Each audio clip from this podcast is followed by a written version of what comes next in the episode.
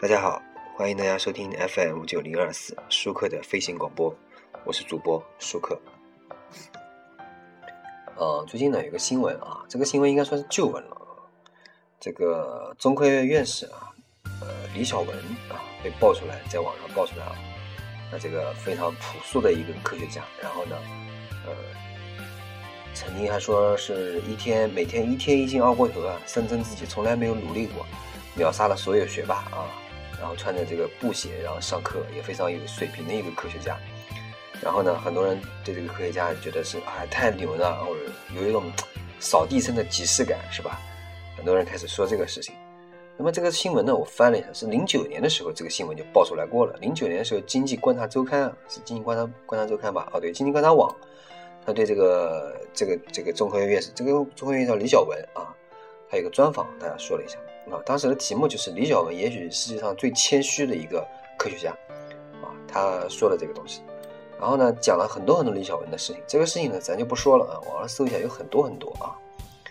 这个，呃，反正当时我听这个评价了，就感觉是个李小文啊，这个老师，这个老李李老师呢，是一个很平和的人，他没什么架子啊。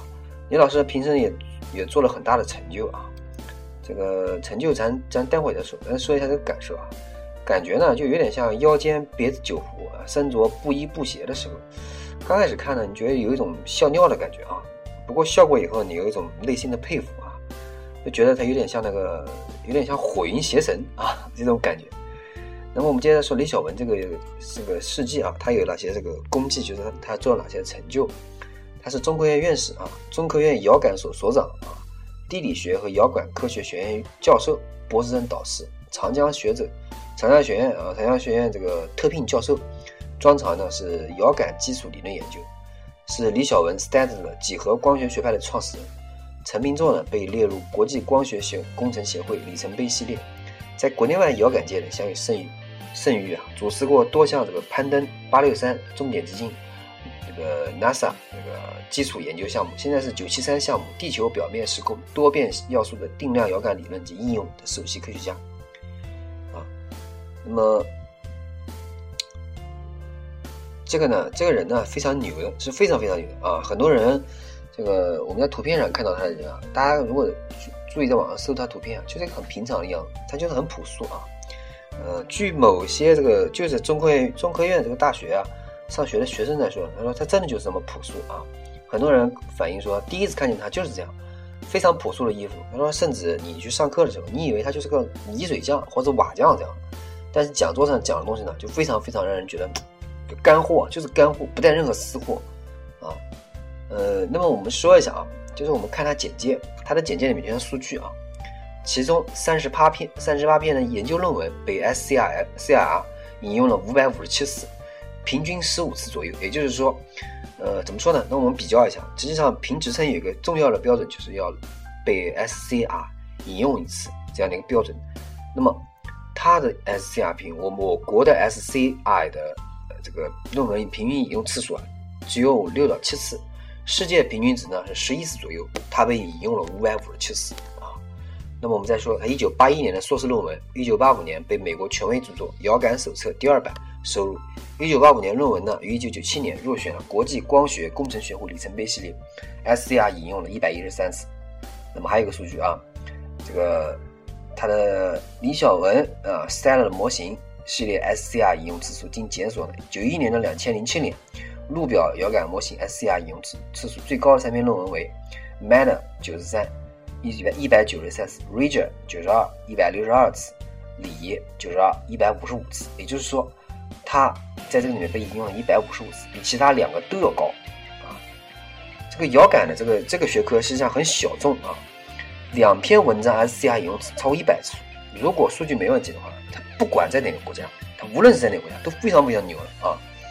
它其实呢，这个呃，其实我觉得没必要用朴素来赞扬它，真的，它境界已经到了，他不在乎这个东西啊。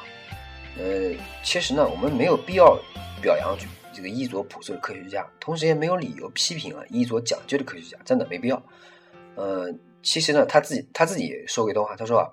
呃，科学本身就应该追求简单性原则，任何事情都是越简单越好，够了就行啊。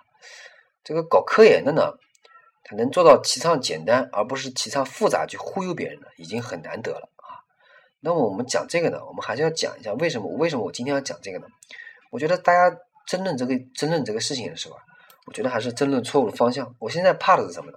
有两个，现在有两个观点，我把这个两个观点讲给大家听一下啊。呃，很多人疯传这个李小文院士啊，其实呢，很多人其实我非常担心的事情是什么呢？啊，就像感动中国那样，感动中国不是有一个感动最美乡村医生吗？公众感动之后呢，就觉得科学家就应该那样，精神崇高，同时呢，物质上极尽穷酸，然后觉得哪个科研工作者呢，不像李小文一样穷酸呢，就是境界不够，就是不道德。其实这是在中国人强项，简朴的生活与科学家身份本身没有任何因果关系。李小文呢，只是恰好兼具了这两种属性而已。真正的情况呢，是科学家比任何人都有资格过上奢侈的生活。没完没了的渲染李小文的这种简朴呢，害了其他科学家不说啊，对李小文本人也是个莫大的羞辱。呃，这个他可能会说，我在科学事业上奉献那么多，到头来别人关注我呢，是因为我的穷相啊。呃，那么另外一个观点认为呢，网友疯传李小文，并不是因为想看他的穷酸。事实上，有正常思考能力的人都知道，院士生活条件绝对很殷实。公众是尊重科研工作者，就像我们大家说颁给袁隆平啊，国家科技奖几百万奖金。这个曾经有个新闻说，袁隆平家里有十一辆车，从来就没有人说他炫富。袁隆平曾经在一个访谈中说，家里有十一辆车，每天都发愁应该开哪辆车，哪辆车去上班。所以所有人都觉得这个没有人觉得他不不应该得，每个人都觉得他是他应得的。人们感动的是什么呢？是处在高位的泰然，是在物质丰富的条件下无视物质的品质，就像看到大学里面那个骑自行车的教授啊，你会肃然起敬。啊，那个主播我曾经上大学的时候，我们的教授啊，没有一个骑自行车的，都是开车的，我们就没有对他们肃然起敬。后来我去中科大，那个合肥的中科大去了一下以后，中科大的这个这个校长还有几个教授都是骑自行车上班的，啊，我当时觉得真的是很肃然起敬。因为他们家里真的很是很有钱，尤其中科大的校长，我就不说了，对吧？大家都知道，校长啊、教授啊都是非常牛的人，他们宁愿骑自行车上班，因为他们觉得不在乎这个，他们可能觉得学术比较重要啊。那我们说回来，就是你知道他买得起任何车，这样的宣传无可厚非，反倒是觉得这种宣传反感的人，你在反感是什么呢？说到底是来自舆论对自身未来的促进的限制。说实话。呃，这个很多事情啊，真的我们不感兴趣，但是对科学家这个事情，我们还是要说一下啊。那么，像这种人呢，像这种人啊，他就不在乎，他的观点就是什么？就是个人努力和成就，我们还是值得敬佩的啊。